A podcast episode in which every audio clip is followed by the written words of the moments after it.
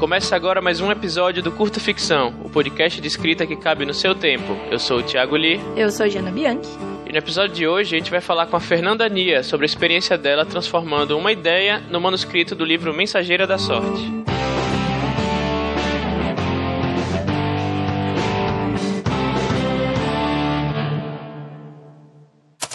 Bom, gente, acabou que nós tivemos um ótimo retorno de vocês ouvintes sobre o episódio 45, em que a Jane e eu falamos do nosso processo de transformar as nossas ideias nos nossos manuscritos que a gente está trabalhando nesse momento, né?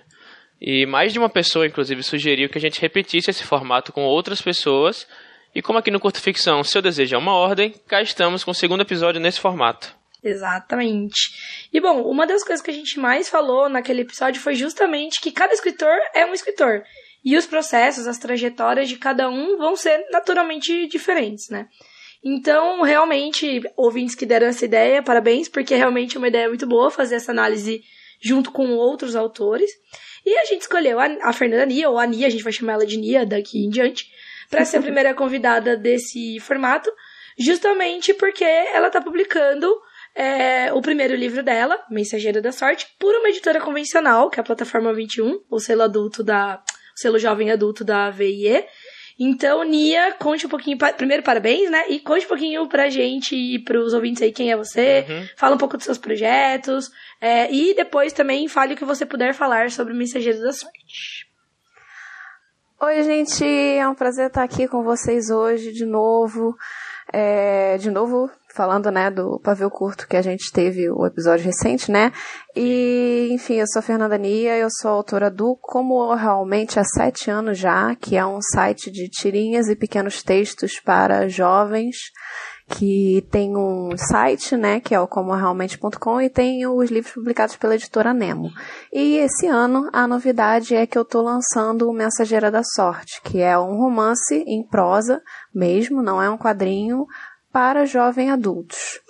E o Mensageiro da Sorte, então, explicando um pouquinho para vocês sobre o que, que ele é, para a gente entrar no contexto, ele é. A gente parte do pressuposto de que existe uma organização extranatural incumbida de nivelar os desníveis de sorte das pessoas. Porque assim, vamos dizer assim, todo mundo tem um conhecido, né? Que você olha e você fala, caramba, tadinho, esse menino, tudo que ele faz dá errado, né? O famoso cagado. Então, é, pois é, mais ou menos isso.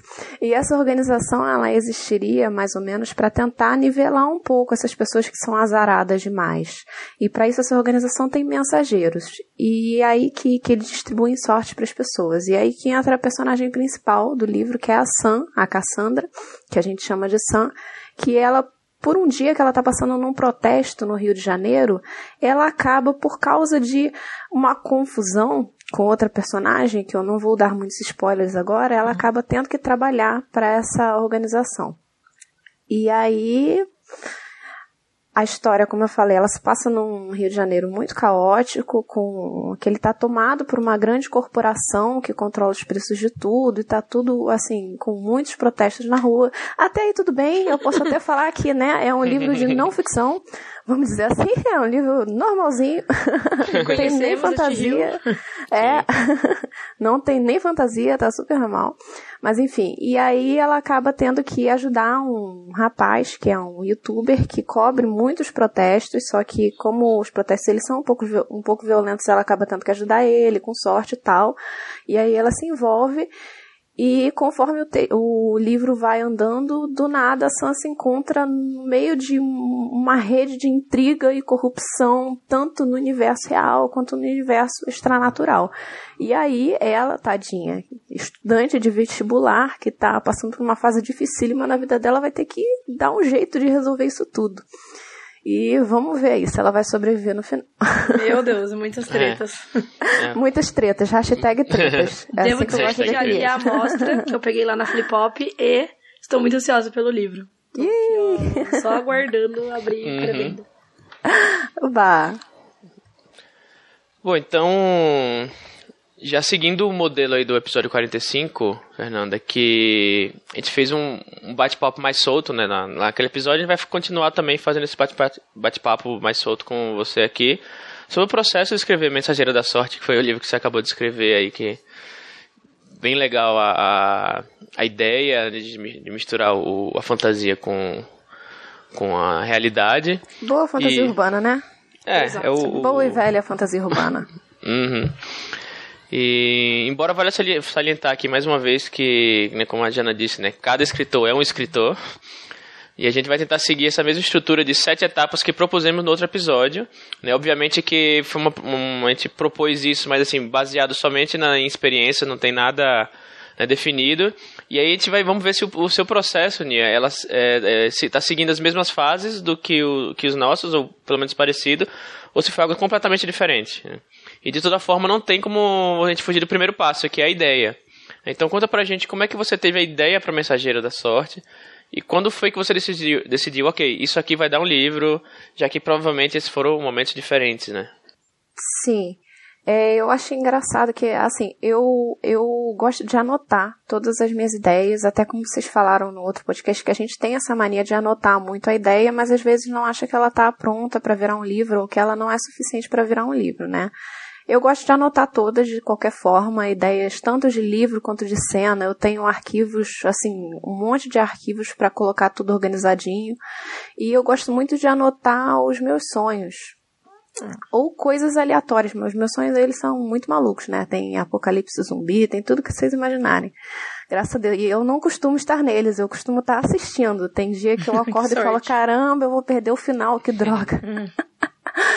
Então eu anoto muitas coisas. É, se não me engano, a, o Sorte, ele nasceu de um dos sonhos, alguma cena que eu me lembrei. Só que eu, eu meio que criei uma sinopsezinha, faz um tempo já, faz assim alguns anos. Eu criei uma sinopsezinha que explicava a história. E aí a gente, eu estava fazendo parte de um grupo de escritores que eram, coincidentemente, muitos da página 7, a gente estava no mês do Nano, da Nano hum. Remo. E aí a gente falou, pô, vamos todo mundo tentar fazer NaNoWriMo, vamos, vamos mandar umas, umas ideiazinhas e cada um vai se ajudar. Aí eu mandei essa sinopsezinha e o pessoal curtiu, achou a sinopse bacana. Aí eu falei, tá, vou escrever isso quando eu tiver tempo. Porque eu, eu gosto de estar sempre escrevendo alguma coisa, mesmo que eu vá terminar em, sei lá, dois anos aquilo, é, eu acho que às vezes a gente sente uma necessidade de escrever quem gosta, sabe? Uhum. É, eu tenho sempre que ter alguma coisa, alguma história em que eu estou pensando ao longo prazo. E aí foi assim que nasceu sorte. Eu comecei a trabalhar em cima daquela ideia que o pessoal tinha gostado e por eles gostarem eu achei que né, já era algo que eu poderia que eu conseguiria trabalhar até o final com ela e fechar uma historinha bacana. Ah, legal. Então você teve a ideia e aí meio que você, come... você fez um planejamentinho ou você já Tipo, com base no, na premissa que você tinha, você já começou a escrever? É, não, eu, assim, no meu processo, né? A segunda etapa do processo. Primeiro eu tenho a ideia e eu falo, eu quero realmente trabalhar nisso, eu acho que vai ser um. eu consigo fechar um livro nisso. E aí eu não trabalho nela. Uhum. o meu processo é, eu gosto de deixar ela cozinhando por uhum. bastante tempo. Até porque por exemplo, o Mensageiro da Sorte eu não tinha um prazo específico, então eu não tinha pressa em terminar ele em um momento muito rápido. E eu até trabalho em muitos projetos paralelos ao mesmo tempo. Então você tem tempo de ter uma ideia e deixar ela cozinhando enquanto você está trabalhando em outra coisa. Uhum. Entendeu? E aí eu gosto muito de deixar a ideia cozinhando porque ao longo dos dias, ou uma semana, duas semanas, que aquela ideia já está com uma sementinha na minha cabeça, as ideias, as outras ideias da história vão surgindo é, no dia a dia. E eu vou anotando tudo, tá? É, seria legal ter uma, ideia, uma a metade do livro ser assim e o final eles estão buscando isso. Pô, legal, anoto. Seria legal ter mais isso aqui, tá? O personagem ele pode estar buscando isso. Pô, mas não faz sentido. Ai, caraca, tive uma ideia maravilhosa quando eu tava lavando a louça. Aí eu anoto aquilo também. Uhum. E acaba que vão ficando arquivos gigantescos, né? Com tudo anotadinho. Às vezes são ideias que estão repetidas, às vezes são ideias que são incongruentes umas com as outras, mas eu vou juntando tudo. Eu chamo essa na a etapa de brainstorm, né? Uhum. Que você está fazendo um brainstorm de tudo que aquilo poderá virar. E aí, depois que eu já estou cozinhando isso há um tempo e que eu realmente tenho que começar a escrever aquilo, aí eu sento, pego esses arquivos com todas essas ideias anotadas e começo a estruturar aquilo em forma de capítulos. Legal. Legal. E, e uma, só uma, uma, pergunta. Você, você falou da, da, sua ideia inicial que você teve lá no Nano. Você sentiu que a sua ideia inicial para como ficou o livro no fim é, é, destoou muito da sua ideia inicial? Ou você acha que até que foi foi uma ideia que se manteve até o fim? Então, nunca, nunca aconteceu na história desse universo vital. Eu não sei como é que é a frase, mas é, é algo assim. Né? Nunca aconteceu, mas, assim, a história nunca, nunca, nunca é a mesma que você uhum. pensou no início, né? Você pensa uhum. na história de abacate e no final é unicórnio. Por acaso, por acaso, sorte. Pois é, por acaso, sorte tá exatamente igual. A sinopsezinha tá exatamente explicando a história do final. A única Meu coisa Deus. que mudou, pois é, eu não, não sei. Então, mas assim, o caminho que... é completamente diferente. Só a sinopse Sim. que a ideia inicial do é. negócio. Será que foi uma mensageira da sorte é que chegou até você? É. uma mensageira do destino para fazer isso. Nossa senhora, porque é uhum. muito difícil. Mas assim, a única coisa que mudou é que inicialmente o Leandro ele era ator de TV e depois ele virou vlogueiro, porque hoje uhum. ninguém mais é ator de TV e todo mundo é vlogueiro. Então, pela verossimilhança da história, eu botei ele vlogueiro, né? Porque todos os meninos hoje são. É verdade. Muito bom. Bom, e aí, e indo para a segunda etapa, aqui também não tem muito como fugir, né? A gente até começou um pouquinho a falar sobre isso, porque depois da ideia, em algum momento, né, depois de mais ou menos tempo, dependendo do processo do escritor, você tem que partir para o início, né? Eu acho que a gente não mencionou muito lá no episódio 45, mas nessa fase faz sentido englobar esse tempo de pesquisa, reflexão, conversa com outras pessoas sobre ideia, que, como você acabou de falar, meio que foi o seu caso por causa do, desse grupo de, de amigos escritores. E, finalmente, aquele momento ali de é, sentar e co tentar colocar a ideia no papel, ver como ela funciona. É, geralmente, estou falando por mim, aí eu até quero saber de você se é igual é, em mais de uma versão. Então a gente começa, ah, em primeira pessoa, ah, não, não ficou bom. Ah, em terceira pessoa, não, não ficou bom. Ah, em primeira, mas em outro ponto de vista, sei lá. E aí, como é que foi para você, Nia, esse começo da escrita do mensageiro? Do Sorte, né? Agora o apelidinho dele é Sorte, né? é, então, o nome de projeto do, do livro era Sorte, sorte. mesmo. Os arquivos todos são sorte.doc. Sortefinal.doc, né? Porque todos sorte os arquivos final, são final. finalzão, agora vai, vai mesmo. é, é. Então, é, o, o sorte, desde o início, eu, eu tenho essa estruturação né, do documento que eu falei, e aí, cozinhando bastante, depois que eu sento, faço esse documento todo, eu gosto de dividir em capítulos, aí fica tudo divididinho. Eu pego, por exemplo, eu coloco um do lado, um, um Word do lado do outro, ou um Drive do lado do outro, que eu tenho trabalhado muito com o Google Drive ultimamente. E aí eu coloco os dois, aí eu coloco o arquivo todo bagunçado e do outro lado a estrutura de capítulos e vou colocando o que, que é de cada capítulo na ordem certinha, ou pelo menos tentando organizar na ordem temporal ou na ordem que vai ser contada a história. Quebra-cabeça mesmo. É, é.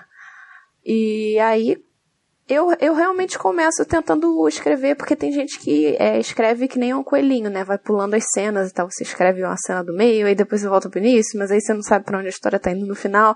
Eu acho que eu, eu, eu sou muito.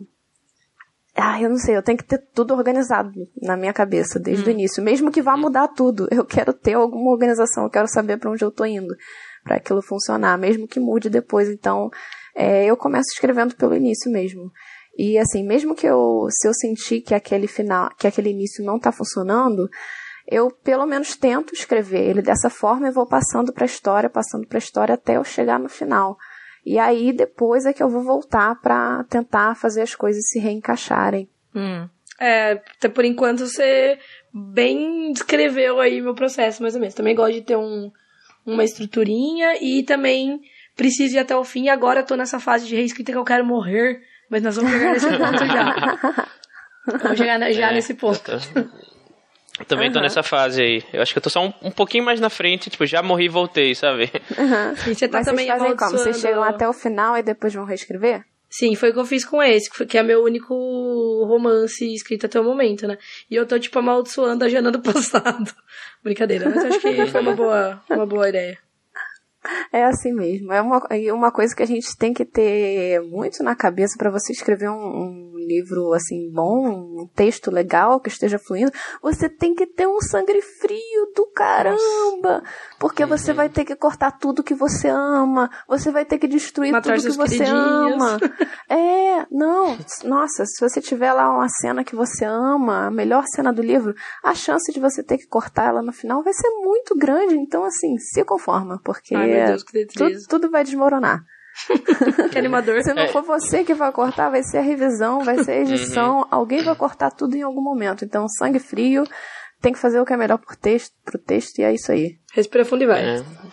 Até, até, porque não quer dizer que você não pode guardar essa sua cena numa gavetinha e uhum. algum dia no futuro é, você usa ela. Nossa, eu tenho em outro livro, né, arquivos né, inteiros só de ceninha e de piada e de fala e tipo de personagem, tipo de descrição de personagem. Eu guardo isso tudo pra no futuro eu, se eu acho uhum. que vai encaixar em algum momento, eu vou encaixando tudo na história. Nada se perde. É, é isso aí. Exatamente.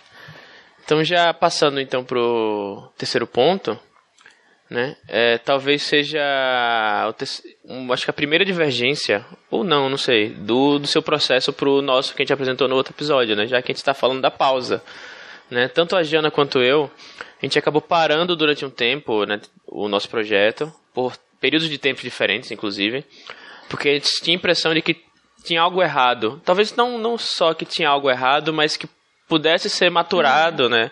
Não estávamos prontos. Isso, isso. acho que a palavra certa é essa. Não estava pronto. Não é, é exatamente errado. Não estava pronto. Né? E com você rolou algo parecido, Nia? Tem algum momento que você pensou, putz, isso não está funcionando, eu preciso deixar de lado um tempo. Aham, uhum, vamos lá. É... Então, é... eu não mencionei ainda, mas eu já estou terminando de escrever outro livro, e Sorte também não foi o meu primeiro livro.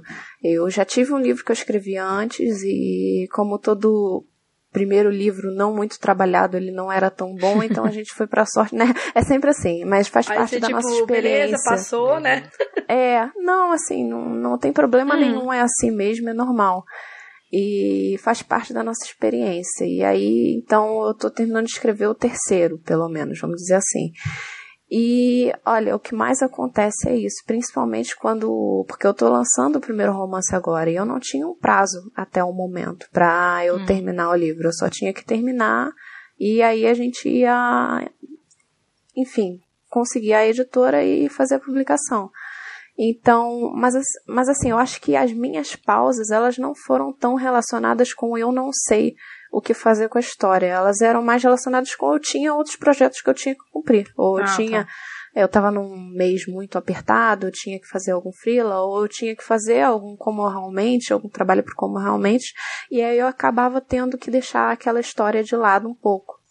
É, eu acho que assim, mesmo quando eu, como eu tenho aquela estruturazinha desde o início para saber o que está funcionando ou não, eu já tinha uma ideia, eu já tenho uma ideia mais geral se pelo menos no geral aquilo vai funcionar. Se tem alguma parte que eu acho que não está funcionando, eu acho que eu posso deixar ela escrita pelo menos na base e partir para o resto. E aí eu sempre vou estar tá pensando em outra coisa. Então, meio que a pausa daquela parte do livro que não estaria funcionando, eu estaria trabalhando em outra parte dele. Entendi. Então você acha que fazer uma pausa por outras razões te ajudou em alguns momentos? Ah, então, a, a, pausa eu acho que ajuda bastante, uhum. sim. Primeiro que você ter um distanciamento do texto vai te ensinar a ver aquilo com sim. outros olhos, porque você vai, né, limpar a sua mente um pouco daquela história e às vezes pegar coisas que você não estava pegando antes.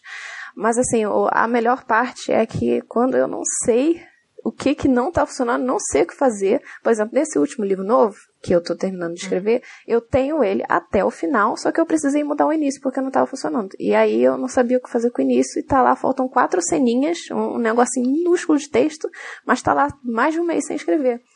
E eu acho que a gente fica nessa pausa esperando a inspiração divina aparecer para, uhum. né, para salvar a gente. Um dia vai chegar uma grande ideia. Nem, nem sempre isso acontece. Às vezes acontece, mas às vezes não acontece. Mas agora eu já sei o que eu vou fazer e eu vou só sentar na cadeira e resolver isso como trabalho, né? Uhum. Não tem inspiração, é um trabalho. Eu tenho que sentar, eu tenho que terminar isso. E é isso aí, vamos ver o que, que vai funcionar ou não. Aí uhum. eu já passo pra Gui pra gente fazer uma edição pra gente ver, ou pra um leitor beta, né? Pra gente ver o que, que vai funcionar ou não. Então, talvez, talvez você trocando uma ideia você consiga melhorar, né? Sim. É, até se eu puder dar aqui um conselho. Um conselho não, mas uma. Dividir uma. Uma coisa que eu faço. É quando eu tô precisando de, desse, dessa ideiazinha que vai, né, dar um pontapé em alguma coisa. É, ou eu vou tomar banho, ou eu vou dirigir.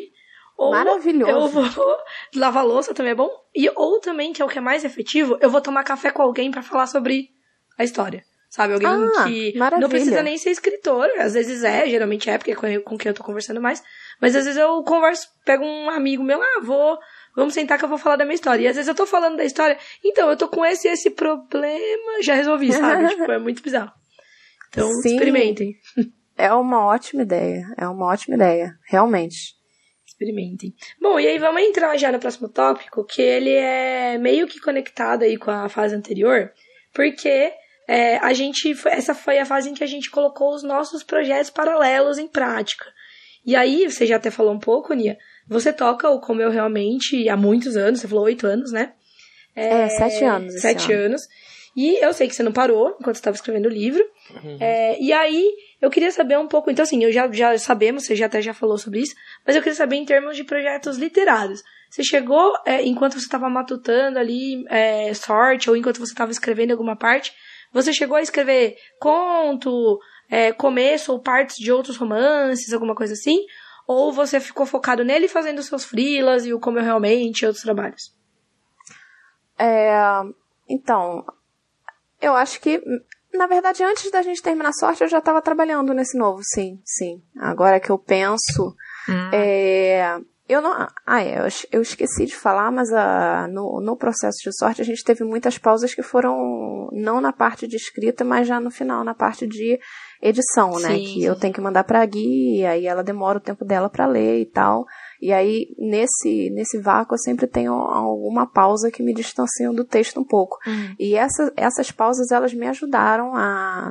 Quando eu pegava e lia de novo, me ajudavam a, a melhorar, né? Alguma coisa, com a reler aquilo e entender o que, que podia ficar melhor. Mesmo se já estivesse funcionando de certa forma, dava para fazer melhor. Então a gente ia lá e fazia. Então as pausas realmente me ajudaram nessa parte também. Mas é, quando eu não estava trabalhando em sorte, quando ele já estava finalizado, a gente já estava em contato com o editor e tal, já estava em outros momentos da produção, de fato eu já estava trabalhando com, com outro. Com esse livro novo, né? Esse, esse que eu estou escrevendo. Além de eu ficar sempre no como é realmente e, assim, pensando em todos os projetos do mundo e tantas coisas pra gente fazer, né? Porque Mil a autora- projetos. a autora é sempre megalomaníaco, quer fazer tudo ao mesmo tempo. Exato. Eu tenho acho que uma lista de projetos pra escrever até, tipo, morrer, basicamente. É. Não é, posso ter é mais isso ideias aí. novas.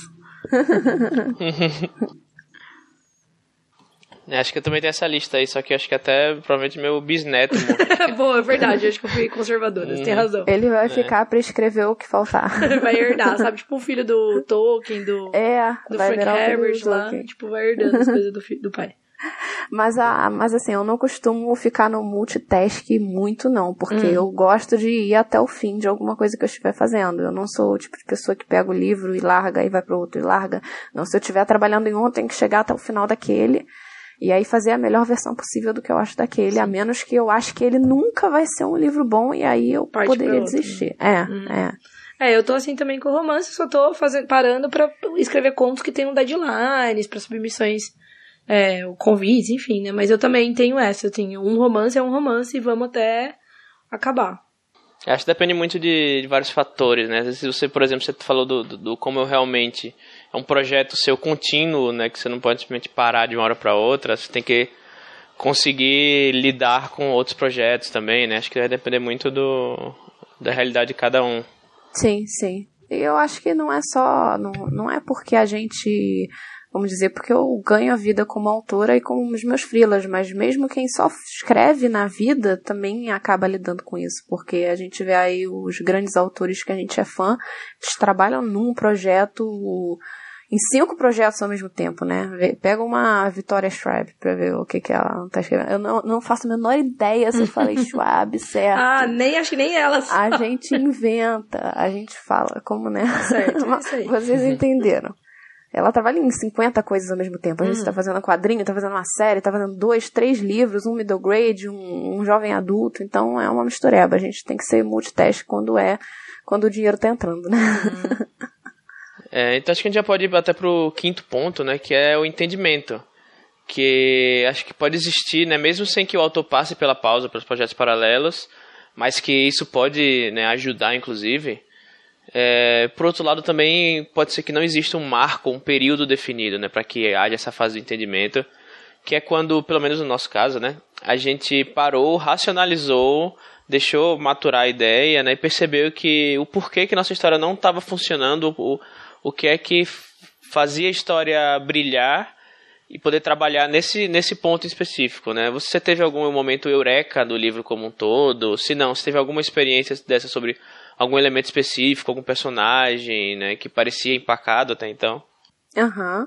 É, tem. Eu, eu, assim, eu amo momentos Eureka, eu vivo por eles. Eu queria que eles, eles existissem, assim, para resolver todos os problemas, os furos de todos os livros, né? Mas nem sempre acontece. Mas é, eu diria que sim, aconteceram algumas vezes, como a Jana mesmo falou, a gente lavando uma louça, pensa como resolver aquela cena que não estava funcionando. Nesses processos que eu estou tendo de escrita, porque cada livro que você escreve é um processo, é uma, é uma história com você que você trata de uma forma completamente diferente, é um processo completamente diferente. Você está sempre aprendendo, se autoconhecendo, né? E eu diria que o que eu tô aprendendo é confiar no meu instinto, que, assim, normalmente quando eu falo, hum, essa cena não tá funcionando direito, mas eu acho que passa, é porque ela tá ruim, eu vou ter que escrever mesmo. Então, assim, não tem, não Você tem fica se enganando, né? É, eu fico, uhum. quando o meu instinto tá falando que aquilo não tá muito bom, é porque não tá muito bom e eu vou ter que melhorar em algum momento, quando, se eu quiser que fique um negócio, assim, bem uhum. bacana. Então não, não tem como se enganar. Se o meu instinto está falando isso, é porque em algum momento eu vou ter que mudar, mas não necessariamente precisa ser naquele momento. É o que a gente já falou. Hum. Eu posso escrever essa cena, deixar essa cena como ela tá e partir para as próximas, terminar o livro, só anotar no outro arquivozinho da revisão por exemplo, quando eu estou escrevendo o livro, se eu tenho alguma coisa para mudar nas partes que eu já escrevi, eu não volto nessas partes uhum. para reescrever. Eu anoto tudo num arquivo separado e falo mudar, é, mudar, colocar personagem de óculos, mudar a cena tal, colocar assim, colocar o diálogo tal em algum momento. Eu vou anotando isso tudo para depois eu colocar. Então, às vezes a gente fica esperando esse momento eureka para saber como é que a gente vai resolver é, esse que ficou, que a gente não soube, que a gente viu que não está funcionando tão bem. E às vezes a própria história te mostra como fazer ele funcionar. Às vezes uhum. lá na frente você consegue você aprende melhor sobre o personagem que você está escrevendo. Você acaba tendo que, se você já não fez um esquema bonitinho dos desejos, das falhas, das ambições, é, aqueles clássicos, né, de você, de estruturação de personagem. O que que o personagem quer, o que que ele realmente merece no final. Se você já não tem essas coisas, talvez você descubra ao longo do seu texto e isso te ajude a voltar e melhorar aquela cena que não estava funcionando. Às vezes é isso. Uhum. Nossa, eu faço exatamente a mesma coisa. Eu também tenho um arquivinho, é um Excel, que eu tenho as linhazinhas e eu vou botando as coisas. Se eu Sim. puder deixar também uma dica aqui que eu estou aprendendo agora, e como eu disse, amaldiçoando já no passado, seja muito claro, tá? No que você tá escrevendo. Porque às vezes você tem uma ideia e você fala assim, ah, eu vou entender se eu colocar, tipo, desse jeito. E aí você não vai entender. Então. tá lá, arara azul. Isso, bem isso. Arara azul, tracinho, sei lá, tipo, papinho de neném. Espaguete. Mano, que, que merda. Então, assim, é, eu aprendi ao longo estou aprendendo agora ao longo da reescrita que é legal você deixar. Escreve um paragrafinho mesmo, explicando ali o que você pensou e tal. É, às vezes relacionando outros pontos que você já mencionou. Porque. E é um. Mas assim, apesar de alguns pontos aí eu estar meio sofrendo para tentar lembrar, tá me ajudando demais, assim, demais. Porque eu também não fiquei voltando e eu vejo que foi uma boa, uma bo um bom negócio, assim. Uhum. Se você ficar focada na cena que você está escrevendo, apesar de estar tendo ideias para o resto do livro, aí você se foca, termina aquela cena, vai para as próximas, termina o livro, aí você vai, né, é, direcionando a sua atenção para as coisas que faltaram, né? Uhum. Bom, e eu acho que a gente pode já também entrar no penúltimo ponto aqui, que é o ponto 6, E eu acho também que a gente acaba voltando para duas etapas que são um pouco inevitáveis aí, embora, obviamente, elas possam ser endereçadas de forma diferente pelos autores. É, e a primeira dessas duas últimas etapas é a reescrita. Então, que é isso, justamente este ponto que estamos falando agora. É, no nosso caso, no caso né, meu, do meu livro do Li, a gente começou de novo depois que a gente entendeu lá o que a gente é, o que tinha de errado ali com o nosso projeto. Mas, em maior ou menor grau, sempre tem essa reescrita própria do autor. E eu digo própria do autor, porque sempre vai ter uma reescrita depois de envio para os betas, é, envio para leitor crítico, agente, é, editor e tudo mais. Vamos falar um pouquinho, Nia, desse processo aí de reescrita própria sua, assim, né? Tipo, essa parte aí das suas anotações e tal. Como é que você fez isso no Sorte? Como você costuma fazer? Sim, é bem isso que a gente estava falando, né? Que eu, eu, como eu não quero, ao longo da minha escrita, eu não quero voltar para editar é, aquilo que eu estou tendo novas ideias e tal, eu vou até o final do livro, mas ao longo disso muita coisa mudou. Por exemplo, é, você tem que deixar as pontas todas amarradas direitinho, né? Por exemplo, uhum. se você colocou um personagem que fala tal coisa no final, talvez seja legal você amarrar que ele gosta de tal coisa no início. Uhum. Ou o plot twist que eu coloquei lá no final. Eu preciso colocar os indicativos dele ao longo da história. Como é que eu vou colocar esses indicativos de uma forma legal? E aí, só que às vezes eu tô escrevendo texto e eu penso no plot twist, só que ele não tá lá no início, né? Eu tô, uhum. né, botando aquele fantasma aparecendo do nada, sem nenhuma explicação. E o livro vai ficar assim até o final. Então, o meu first draft, o primeiro manuscrito, ele não vai fazer muito sentido às uhum. vezes. Sim. Porque tem muita cena que tem que mudar no início, só que eu vou anotando tudo direitinho. Então eu posso dizer seguramente que o primeiro manuscrito ele não é uma versão nem perto de final. É, às vezes vou pegar. Nem, é. Às vezes não dá nem pra passar pra beta, né? Porque às vezes é, tá. Não. Isso que você falou, tipo assim, você vai mencionar lá no final. Ah, porque lembra que eu te disse tal coisa, fulano? E tipo, não, fulano não disse, tá na sua cabeça. Você vai escrever depois. e eu imagino o beta, tipo, oi? não. É, exatamente. E eu, eu, no meu. Claro que cada autor tem a forma melhor como ele gosta de trabalhar com isso. Eu mesma, eu prefiro terminar a história de uma forma que ela faça sentido antes de passar para outras pessoas lerem. Hum. Eu, não, eu não costumo mandar para ler no meio, assim, a menos que seja uma cena muito pontual. Então, eu termino esse primeiro manuscrito, aí eu volto, aí eu vou fazer a edição toda do que está acontecendo. E aí, de fato, quando tudo estiver amarradinho, quando tudo estiver fazendo sentido, aí que eu vou considerar aquilo legível por alguém. Porque eu, eu pessoalmente, eu gosto de amarrar muito o personagem. O que, ele tá falando nisso, o que, ele fala no meio do livro, o que, que ele fala depois. Está tudo coerente. É, os desejos dele estão coerentes, as ambições, a trajetória toda tá direitinho. Então, tem, tem muita coisa que tem que arrumar, assim. Principalmente se você tá fazendo um livro que tem uma que tem uma narrativa mais complexa, né, com com digamos, até com a parte fantástica, né? Porque é, qualquer livro de é. fantasia vai ser um pouco mais hum. complexo de você amarrar os pontos direitinho. Será que você já falou? Você então, já explicou regra, o né? sistema né? aqui? É. Você já falou as regras aqui? Ou você tem que explicar de novo? Aí você tem que voltar lá pro início do livro pra ver como é que tava direitinho e tal. Ai, então, Nia, me abraça. É isso aí.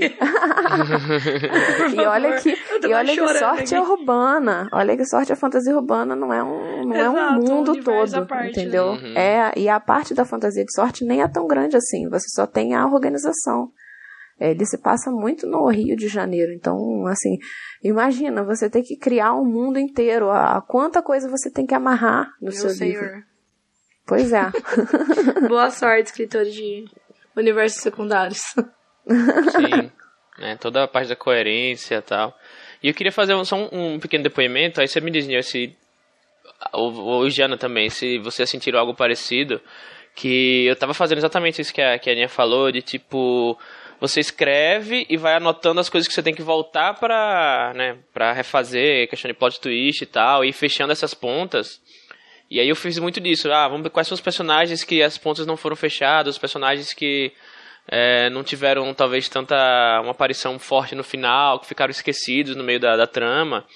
E aí eu passei recentemente agora para o, o, a minha última passada, né, antes, é, a última pessoa que está passando antes de ir para revisão.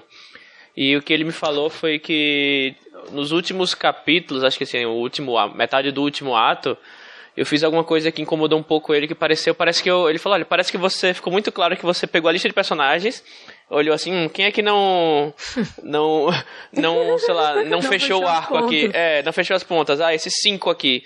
E aí, tipo, cada capítulo, tipo, o protagonista encontrava alguém, tinha alguma interação lá e a pessoa ia embora, sabe? Uhum. Eu, entendi, eu entendi que você quis fechar os arcos, fechar as pontas, mas ficou muito tipo, ok, agora põe esse aqui, é, agora põe esse outro aqui é, e tal. Ficou muito organizadinho. Aí, é, e aí, eu, e aí eu falei, putz, é, eu, realmente, eu olhei e falei, putz, realmente, né? E eu agora eu tô tentando deixar mais dinâmico isso aí, tentar deixar mais orgânico, né? Vocês já, vocês já se depararam com algo desse tipo, assim, ou vocês já leram algo que pareceu assim desse tipo também? eu acho que, pelo menos em. Tanto em sorte quanto o livro que eu tô terminando agora, o que eu tinha mais era problema da estruturação do personagem, de eu não estar é, terminando ele da forma correta, ou dando um final correto ou adequado, né? Vamos dizer assim, que é uma palavra melhor, a narrativa daquele personagem. É... Então eu acho que o que eu tive mais era que fazer era reescrever para entrar de acordo com um final adequado com aquele personagem, de acordo com o que ele merece e as ambições dele. Não necessariamente ter que colocar é, cada, cada cena com cada personagem, assim, isso não aconteceu, mas é importante você colocar os personagens que você precisa que eles é, trabalhem no final da história direitinho, né? Se, se, ele, se, ela vai ter, se ela tem algum arco final com a mãe, por exemplo, que a Cassandra ela tem uma relação com a mãe dela em Mensageira da Sorte. Então eu tinha que colocar um início, um meio e um fim para relação, para todo o arco da relação com a mãe dela. Então, às vezes isso não estava tão bem trabalhado, eu tinha que melhorar os diálogos e tal. Isso, isso eu tive que fazer. É, comigo é exatamente a mesma coisa, assim. Eu até cheguei agora na, que eu tô nessa reescrita, eu chegava nos pontos que eu, mano, o que, que eu tinha na cabeça, sabe? Que eu tirei o negócio do chapéu. Mas aí é só voltar e trabalhar de um jeito é, que fique distribuído. Tem muitos elementos, assim, na história que eu vejo que, mais do que é, é, soltos ou, tipo, com essa cara de, ah, você está aqui apenas amarrando a história, eu percebi alguns elementos que eles não estão suficientemente distribuídos ao longo da trama. Tipo assim, ele só aparece no começo e no final. Mas é importante que ele tenha uma constância, assim. E aí, tô nesse processo, assim. É, mas tem umas partes que eu leio que eu falo assim, nossa, meu Deus, se isso fosse uhum. publicado assim, obviamente a pessoa ia olhar e ver, tipo, ah, isso aqui foi um, sabe, uma mexida de última hora. Uhum. Mas é assim, acho que faz parte do, do processo de escrita mesmo. Aham. Uhum. Em sorte, eu tive que cortar a personagem. Porque você chegava até quase o final do filme e tinha um personagem lá e você reparava que o personagem ele não existia não pra nada. nada. Se você, uhum. é, se você repara que o personagem sumiu do livro e não mudou nada, ou você poderia, o pouco que ele faz, você poderia com facilidade colocar em outro personagem, tipo, então, não, é. não tem nenhuma função para ele estar tá ali. Eu acho que já não leva ao último ponto, né, então, que é justamente essa reta final que é aquela fase de você acertar tudo, pegar o input de agente, leitor beta, leitor crítico, leitor sensível, o que é que for, e fazer o seu mundo escrito, né? Que esse sim vai ser apresentado para um editor, ou para um agente, né? Caso você ainda esteja procurando por um agente, por exemplo. Então conta um, um pouco para para nós, para mim, para Jana aqui sobre como foi esse momento de doido desespero. Você, você já falou um pouco aí sobre ele. É. Ah, nossa, uhum. é terrível. Uhum. Primeiro que se você não mostrou o manuscrito para ninguém até um momento e aí você vai mostrar e você fica, né, naquele nervoso porque você não tem nenhuma opinião sobre aquilo. Você não sabe se tá tão bom quanto você acha ou se tá realmente uma porcaria, que você também acha, né? Porque a gente tem tendência a achar que tá muito bom e uhum. porcaria ao mesmo tempo. então você fica nesse nervoso, né? Mas aí é segurar na mão de Deus e esperar. E a, a primeira pessoa que eu mandei o manuscrito de sorte foi a Gui mesmo, é, que hum. ela já é minha gente e ela ia ver se aquilo, se a gente realmente ia ter como é, vender aquilo, se era um produto comercial suficiente pra gente tentar publicar, se ia ser legal pra gente tentar publicar. E aí ela leu, ela gostou e ela foi fazendo, porque a forma como a gente trabalha na edição é de fato, ela pega o manuscrito e ela vai anotando as alterações ao longo do texto. Além dela fazer uma revisão é, geral, gramatical e ortográfica, ela vai fazendo a edição mesmo. Será que nessa cena aqui, essa cena aqui não tá funcionando? O Leandro é um idiota que só fala da vida dele, eu quero matar esse garoto. E aí ela vai fazendo os comentários ao longo do texto E essa foi a primeira edição que a gente teve em sorte, né? Aí o arquivo voltou para mim, depois da, da, de uma pausa, né? Que foi a pausa dela ler. Aí eu já consegui ler sorte de novo, já vi outras coisas que a gente tinha que mudar, já consertei tudo que ela falou.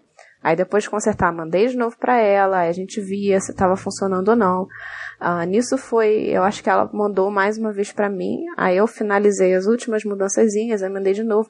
Cara, eu até brinco, porque tem na pastinha do, dos arquivos de sorte, a gente foi renomeando, né? Então tem sorte final, underline, NIA. Sorte final, underline, NIA, GUI. Sorte final, underline, uhum. NIA, GUI, NIA. Sorte... Ah, cara, no final tinha Vito, tinha GUI de novo, tinha... Depois veio a editora. Assim, foram uns 10 nomes que entraram, para vocês terem ideia da quantidade de gente que vai opinar sobre um texto antes dele ir para uma publicação, né? Ah, para vocês e... terem ideia do desespero.